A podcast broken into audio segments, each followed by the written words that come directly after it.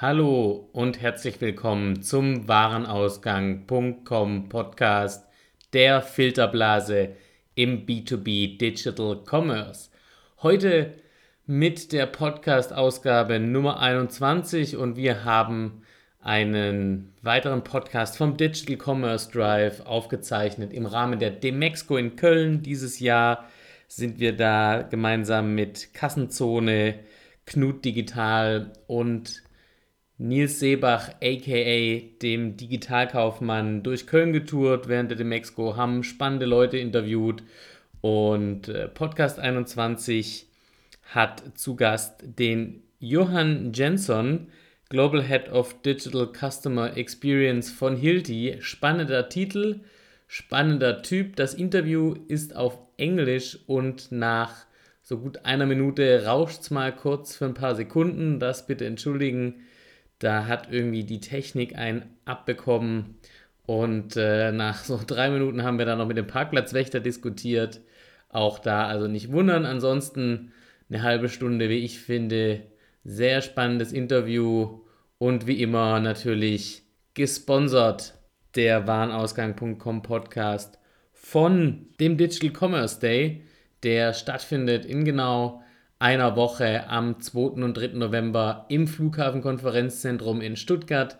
Wer da noch eines der, ich glaube, letzten drei oder vier Tickets abgreifen will, dann ganz, ganz schnell unter digital-commerce-day slash B2B noch ein Ticket ergattern und es gibt sogar noch 10% Rabatt mit dem Code DCD B2B Warenausgang.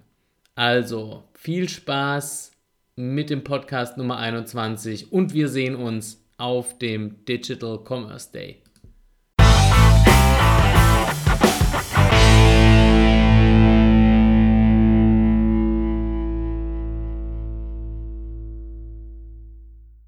We are here in our beautiful black Mercedes V Class van to do the digital confession drive. Right here next to me is Johann Jenson of Hilti, and uh, he's the, and again, I have to remember the title correctly, Global Head of Digital Customer Experience. I really learned that uh, through the last, uh, throughout the last two days. Um, thanks for joining me. And uh, so to to give our listeners and uh, uh, and the audience an idea of who you are, might just give a short intro about yourself. Cool. Yeah. Thanks for having me. This is cool. Like I'm looking forward to seeing the tour of Cologne while we drive around. So uh, yeah, I'm I'm I'm working with Hilti for the past uh, year and a half, and uh, uh what I do at Hilti is I try and make sure that the customer is is, is, is featured in, in, in the work that, that we do on understanding kind of you know what. Um, and making sure that the kind of the voice of the customer is, is, held within within that product development and, and service development.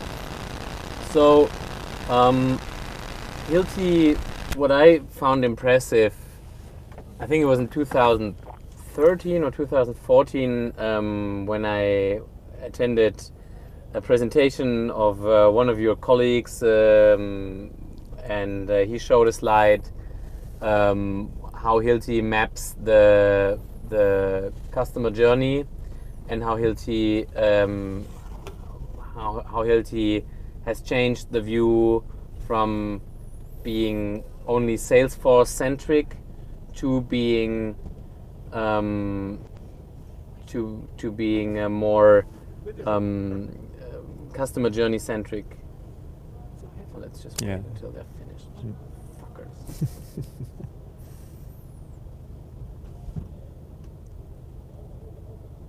hätte warten müssen, bis wir dran sind. Ich hätte da gar nicht. Okay, nee, nein, sorry. Kein Problem. So ist es halt im Showbiz. Showbiz. So one thing I, I found uh, very impressive, it was in 2013 or 2014 when I attended a presentation of one of your colleagues, um, and uh, he showed a slide how Hilti maps the customer journey from being you know very direct sales centric and very uh, sales rep centric to you know seeing that customers have different touch points, and a lot of them are digital. And that was back in 2014. So, from that perspective, how have you evolved in the last three years in that in, in, in, in that perspective? Yeah, I mean, I, first of all, I think uh, Hilti has always been a very customer-centric company in the hardware development that they do. Um, so they spend a lot of time learning, you know, how, how people use our products um, and iterating based on, on on feedback. But there's a big difference between how you do hardware development and software development, and, and that's where I think the learning has come for Hilti. Um, and the first big major piece of hardware or software rather that we use is, of course, our, our, our e-commerce installations, infrastructure, and so on. And so so the team team, and I think it was probably one of my colleagues from the, the Hilti uh, website team um, that was presenting this, um, you know, they would have been looking at what does a purchaser in a large construction company, uh, what, what are they looking for? Um, what are their pains? And then how can we solve those? And Hilti prides itself on having 200,000 daily physical customer touchpoints. So that's in addition to all of the virtual touchpoints that we have via web, mobile, um, and, and customer service, uh, chat, and and, uh, and, and phone calls. So um, those, uh, you know, th- so those touchpoints very much are um, uh, reactive, right? So they they come to us and then we react to them, um, and and so the the move is to kind of see where we can start to uh, intercept those touch points with kind of uh, or, or, the customer with with positive engagements. Um, so you know how can we create micro moments on mobile that you know are are preempting the customer having to come to us and say, hey, where's my order? By the way, um, you know, so if we can then provide them with the information beforehand, uh, it gives us a bit of a leg up. And so you can do that now, of course, with with with, with technology. And I think that's that's probably the, the, the big difference is that we're no longer just saying you know, let's react to how customers want to engage with us, but we're saying let's actually preemptively, um, um, you know, let let customers get the information that they need at the time that they need it.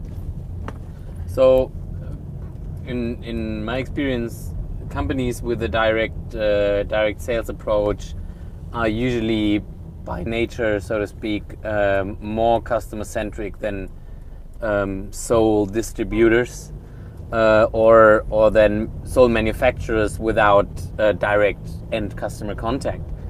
Um, and I think it's fair to say that Hilti is, has already been known um, ever since as a company that is uh, more customer centric than you know the, the industry average. Um, so how but how do you manage it to to to become even more like to to to, to dive even more into that and, and to, to focus even more on the customer and and probably track customer needs on a more granular granular granular level than. On only by you know doing personas and sure, being yeah. more like stereotypical. Yeah, because I think a lot of the research around customers is you know it's, it's, it's still stuck in this kind of idea that let me do a survey and see what the customer wants and and that may provide you some way of discovering insights about you know the customer needs and and what solutions you might want to build for them but i think for us it's really about closing or rather shortening the feedback loops. Um, and so rather than you know developing stuff and then waiting uh, to, to go through kind of these these long feedback loops where you ask the customer what they think of the product, why not build it into the product itself? And I think this is you know using a lot of you know modern kind of B2C um, uh, concepts and, and, and SaaS companies do this very well. Is that they just they monitor the customer or the user usage, right? And so the you know A/B testing and so on allows you to basically kill off the features that people don't don't need or improve the ones that you can see are, are, are, are clearly not uh, or that are, that are working, right? Um, and it, it's, I think, for a lot of companies, creating that infrastructure to allow for A B testing, to allow for these quick feedback loops. Um, is, is, is, the, is the initial challenge. Once you've got it running, then you have kind of a well oiled customer feedback and, and, and iterative you know agile product development framework. Um, and i think for, for, you know that that solves a little bit the product development problems. Um, but then you also need to think okay well what about on the innovation side? How do we actually come up with new ideas? Because it's one thing to create a product uh, and, and have a lot of users and, and mm. kind of evolve the product. It's another thing to come up with something from scratch Um, and and so that's where also I think we're, we're, we're improving dramatically. Um, in, and you know we work with a lot of you know brilliant designers, uh, both external and internal, um, that are really able to under, like get into understanding you know what are the big what are the customer problems uh, out there. How do we um, make sure to prioritize the ones that really matter, um, so that we can solve the big problems uh, and, and and and build solutions that people will actually uh, use uh, rather than waste resources on, on on building everything that we that we think of. I mean to to to really um, operationalize that what, what what you just explained. I think also from a technology standpoint, it's really important to have um, to add to the existing organization, right? So you can't um, all the you know the, the, the, the, process design steps and the, the, the iterations. You can't really build that on the on the legacy systems, nor you can build it or you can demand it from your existing core IT because the last 50 years they had they had to follow a different approach. Um, so how are you adding up to your existing organization to to enable that? Yeah, yeah. I think it's a bit of a shock to the organization to work kind of in this cross-functional way, where you want to work across different parts of the of the company with, with different you know skills and and, and and and working with people that have come from potentially like a, a legacy kind of outsourcing commodity IT worldview uh, towards you know these these these startup kids, uh, these these hipsters with skateboards and funny haircuts uh, that somehow think that the world should be open and free and everyone should share everything, right? Right? And and I think that there's a little bit of clash there in, in terms of culture and so on. Um, but the way that we've been handling that, I think it's it's you know it, it hasn't been easy from the beginning, um, but I think you need to kind of take everyone on on the journey, right? Get them involved at an early stage in developing these solutions. So I don't think there's necessarily a complete mismatch between the legacy systems and this iterative agile approach, but you do certainly need to make the effort to involve the the, the you know the, the legacy parts of the organizations in the decision making at an early stage, um, so that you know they're also part of building that solution. Because that's where we see the most resistance is if the solution is built in isolation by the the funny haircut people. Mm.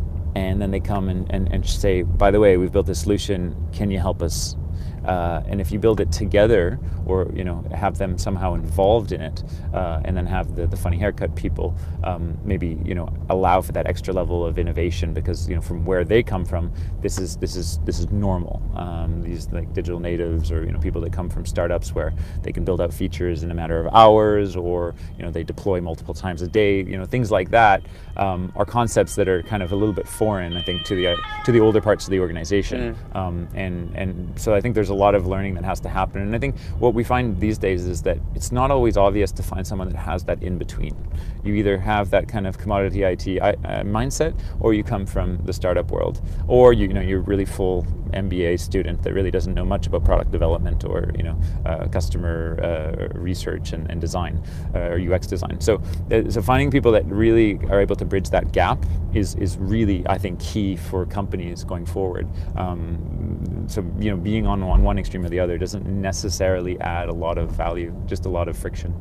So it's success critical to to really integrate both worlds at a very early point so, but with that, I mean, this already excludes um, the idea that a lot of companies are following, in, in, in my opinion, and from the PR perspective that mm-hmm. you know those companies are doing, say, you know, we're founding a digital hub in London or in Berlin, and uh, and there all the digital magic is happening, and somehow we integrate it back because mm-hmm. I never heard of a never heard a good answer and, and somebody who had a really plan in place to say how do we integrate that back because that is the hardest part mm-hmm. not mm-hmm. the crazy stuff with the funny haircut people because yeah. they can yeah. produce a lot of crazy stuff if you want them to yeah. yeah so this is so this already excludes this, right?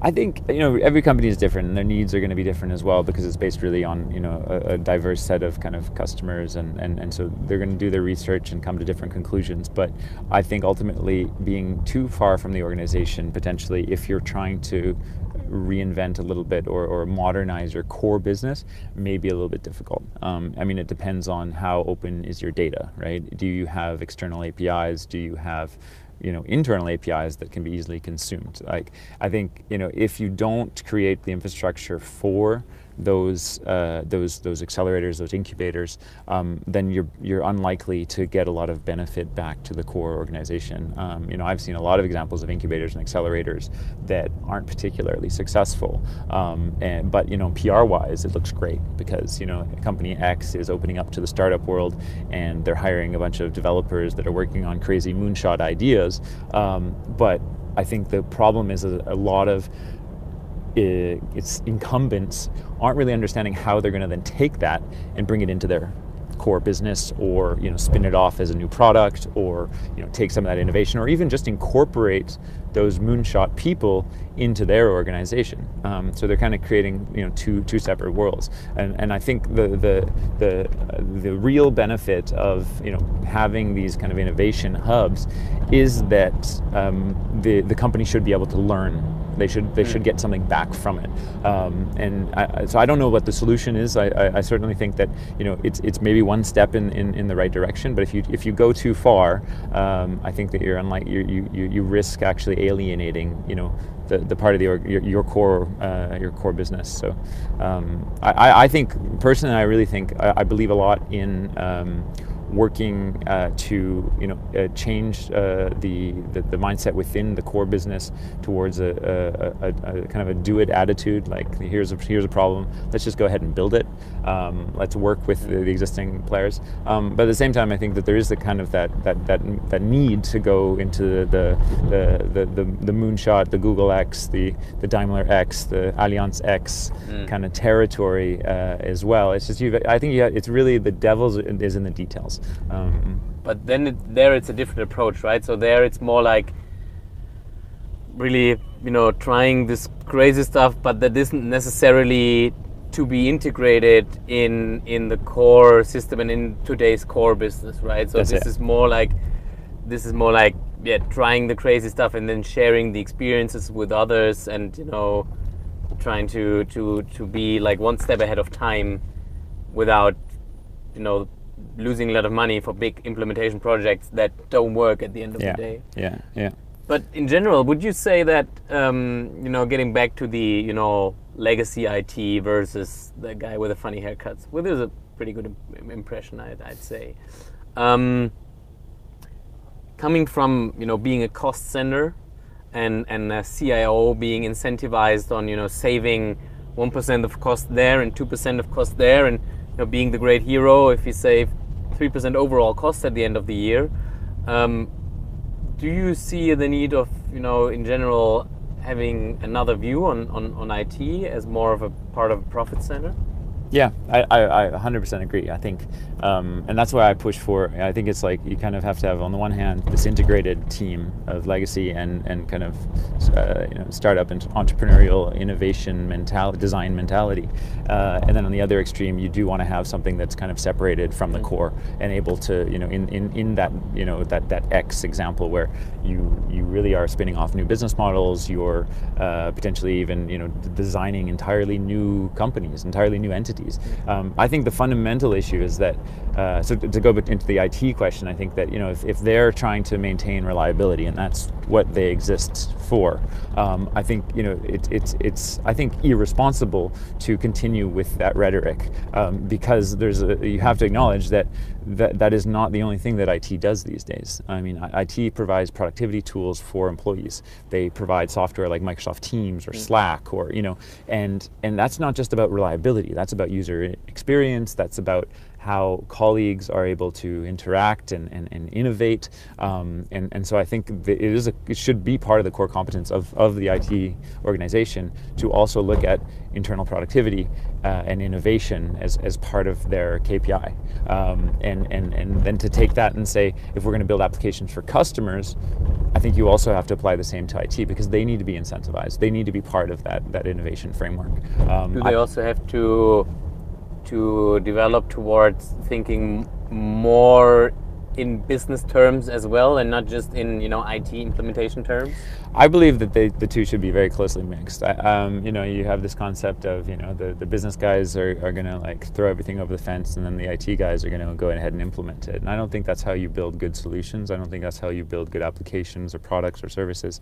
I think it should be more of a collaborative process. Um, you know, I think there's certain things where you know it's it's a very obvious implementation that maybe you can throw things over the fence, but when it comes to I think more innovative solutions where maybe it's it's you know new territory that people have not explored um, or it's uh, you know it's it's maybe outside of kind of the the core uh, repetitive business. Mm. I think there needs to be more of a collaborative approach. I, I, definitely think so. Yeah, and even sometimes, I mean, if you if you if you do the process right, the IT department has the better solution in than just you know your idea of what the solution would be. Yeah. Um. So so the you know throwing over the fence uh, getting rid of the fence would probably be like the first yeah. Uh, step, very incremental step that, that yeah. everybody could do today. Basically. Yeah, absolutely. Yeah. So I mean, I've seen in in, in, in projects um, and and throughout my, my time working for for companies and corporates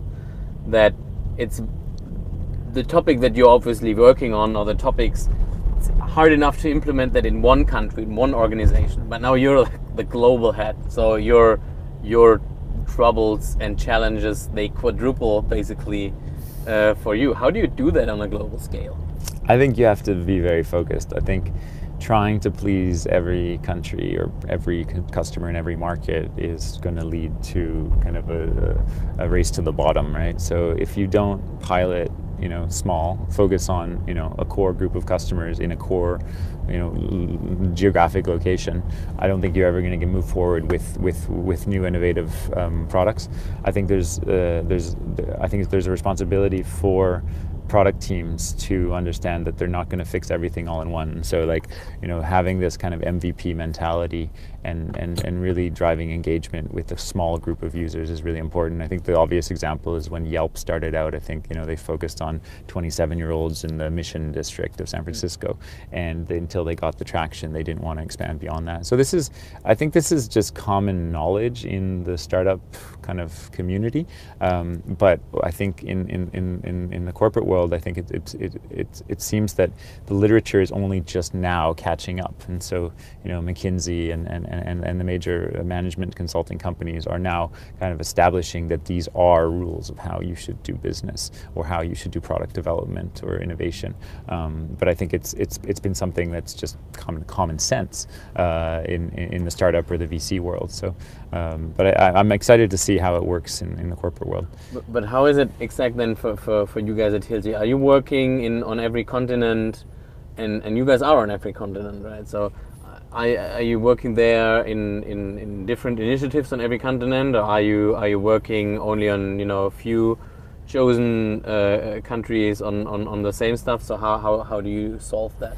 Yeah, so I mean, you know, depending on the product, we tend to uh, kind of have a, you know, obviously an individualized um, go-to-market. So, uh, but often it'll it'll involve one city or one country um, and one subset of a customer group, mm-hmm. um, and and and the customer research and the product development happen very closely. So, um, in fact, we've done we've done sessions where we were literally working from the job site, from a construction site, building uh, an application or a feature with feedback from people on the construction site. It's not always logistically obvious to do that, um, but if you have the opportunity, if you have the relationship with mm. the customer that allows you to do that, I think I think it's it's pretty uh, essential because you get that quick feedback immediately in the way that a startup would. You know, um, I did a workshop in in uh, in, in, Berlin uh, about a year and a half ago before I joined Hilti, where we we brought uh, engineers from a large uh, aerospace company uh, to Checkpoint Charlie, and, uh,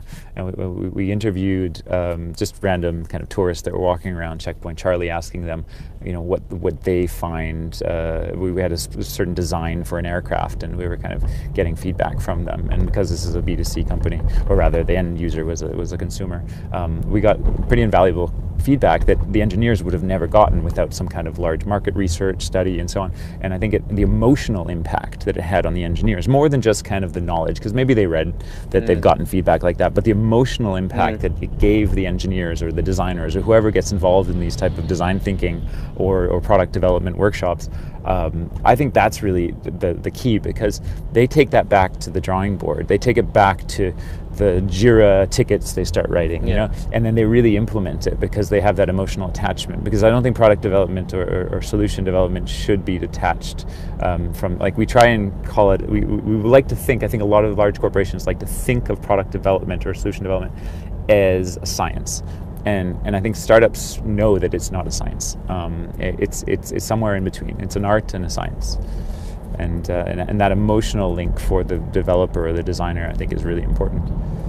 So, with you and, and, and you made a lot of comparisons to, to, to startups, which is uh, I think highly influenced by your by your background, being a founder um, yourself uh, in in South Africa uh, from a startup that uh, basically does the same as Airbnb does for South Africa.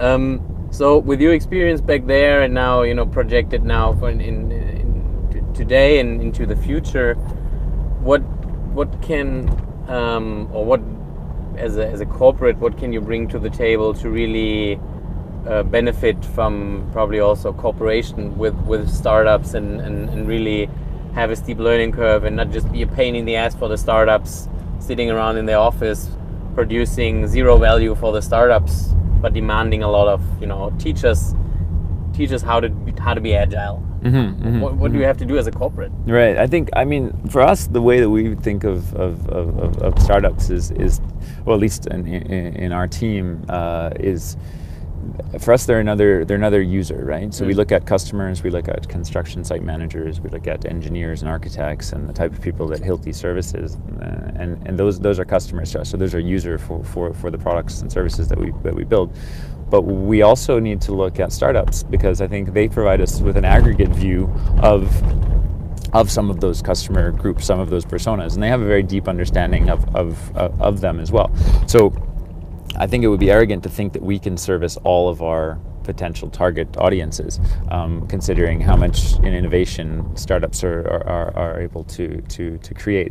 Um, and so for us, we, we try and think of ways that we can interact with startups um, where we can support them. And I think for, for, for Hilti, it's still at an early stage with how we engage with startups, um, but we're very open to understanding better you know, how they're doing their solution development, um, you know, where there's things that we can help them with, obviously operating in 120 countries.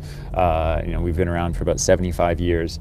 Um, and of course, there is a lot of, of, of knowledge of this sector um, that, that you know, I think startups do want to, to, to learn, learn from. Um, I think the obvious uh, uh, challenge for us is, is really um, how do we embed startups within our innovation framework? Uh, so, you know, in specifically, you know, what can we provide them, which is your essentially your question. Um, but I think, you know, coming from the startup world, the the one thing that really has has I guess um, has had a, a, a, remarkable kind of in, uh, impact on me is is the sheer kind of size of an organization like Hilti with mm. 26,000 employees in 120 countries. You have distribution, you have um, R and D working on hardware development. You have, um, you know, all of all of these things that as a startup you don't really think about it. You don't have the resources. You're trying to uh, bootstrap everything. You're trying to you know, squeeze every last penny out of, of every every every last thing you're doing. And I think yeah. removing yourself a little bit, de-risk, or you know, you're because you're constantly you're you're trying to avoid uh, taking any risk because you know you're not going to put all your eggs in one basket.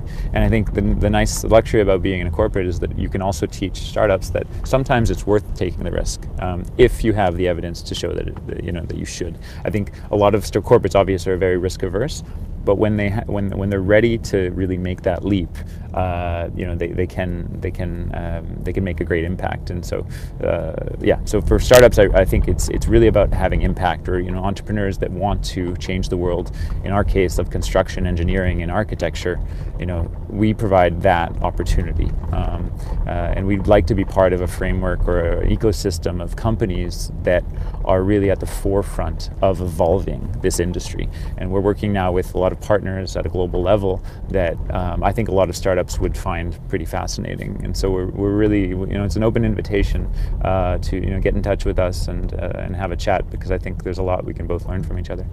And there is a growing uh, number of uh, construction uh, startups, right? So there are a lot of uh, startups looking into uh, how can we uh, digitalize and transform uh, construction sites and, and everything that surrounds it.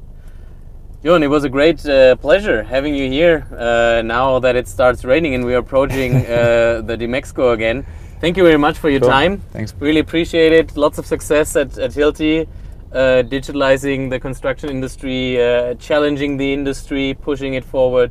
Um, uh, I think uh, they are lucky to have guys like you and, and the guys in your team.